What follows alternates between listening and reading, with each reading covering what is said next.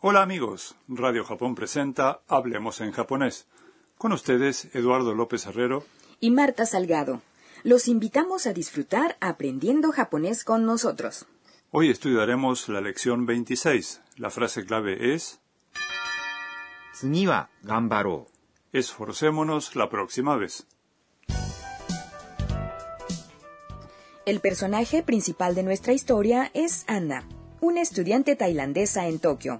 Hoy le comunicaron el resultado de su examen de japonés. Tras la clase se encuentra con su compañero Rodrigo y lo ve algo desanimado. Vamos a escuchar el diálogo de la lección 26. La frase clave es う次は頑張ろ esforcémonos la próxima vez.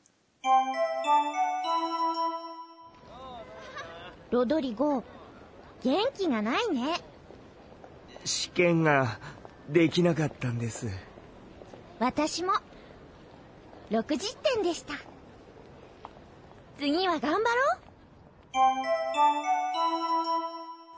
Vamos a examinar el diálogo en detalle.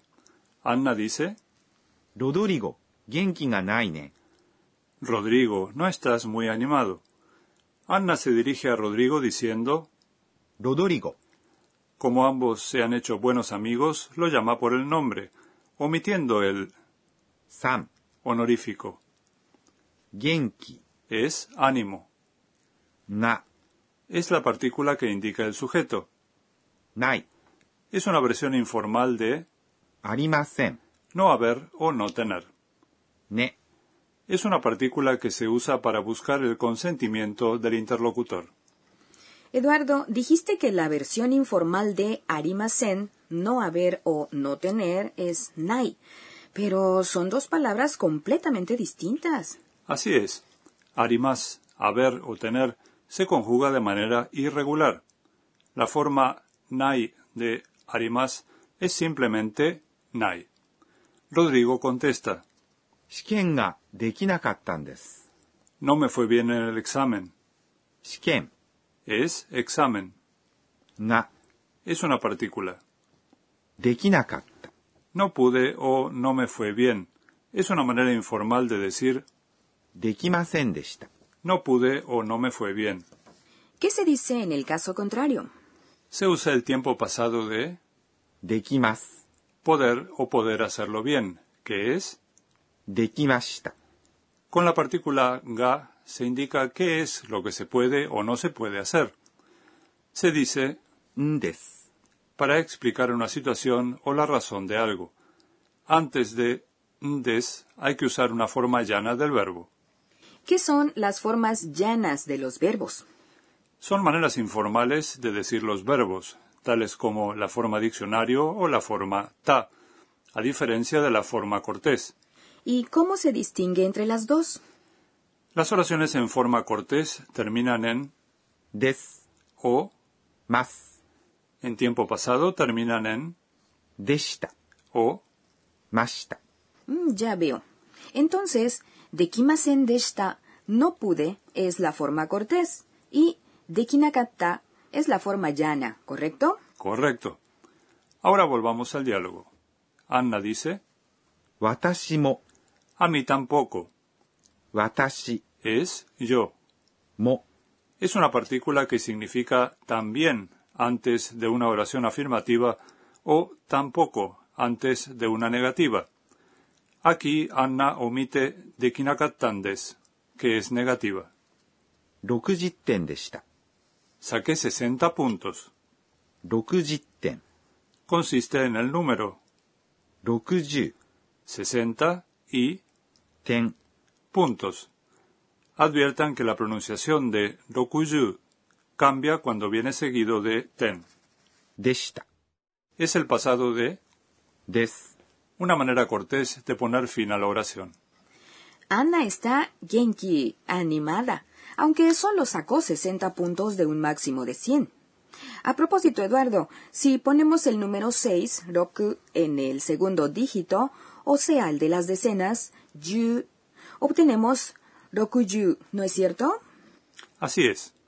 10 es, 10、 si ponemos 2 2、 en el dígito de las decenas, yu, obtenemos 20、 20.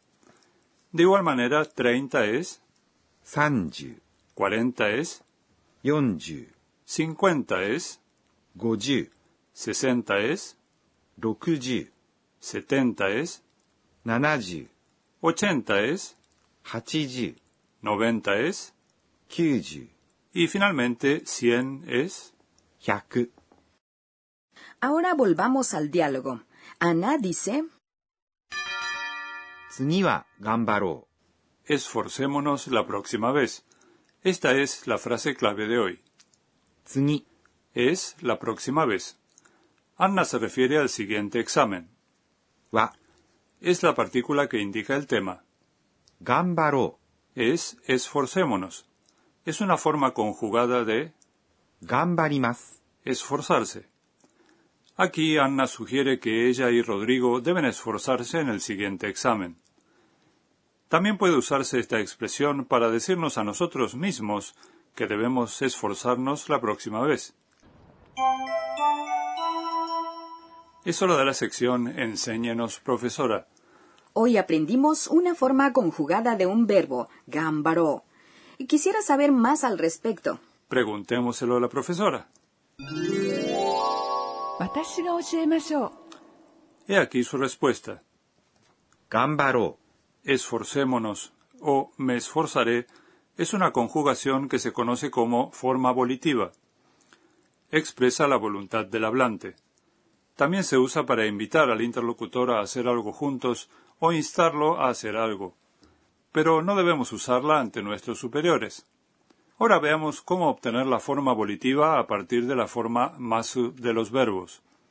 Primero, si la vocal de la sílaba justo antes de masu termina en e, se puede cambiar masu a yo. Por ejemplo, う。食べます。 comer se convierte en 食べよ comamos.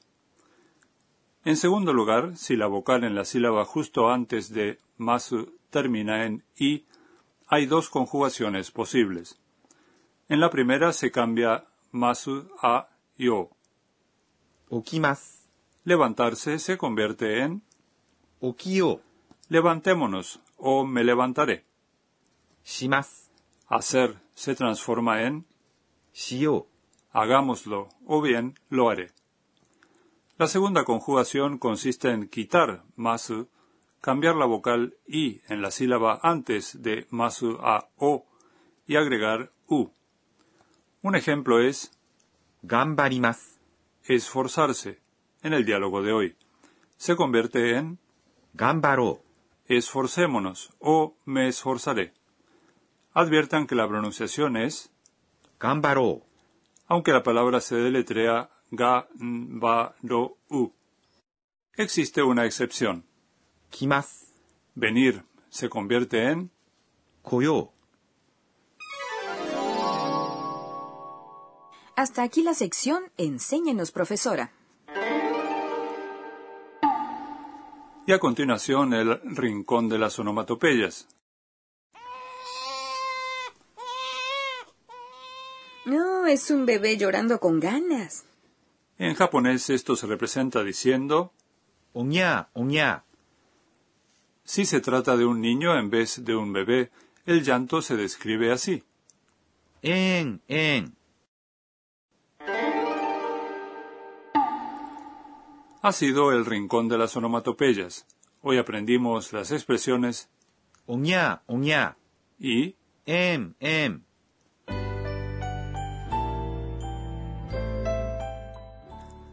Antes de despedirnos, echaremos un vistazo al diario de Anna, en el que relata sus experiencias en Japón.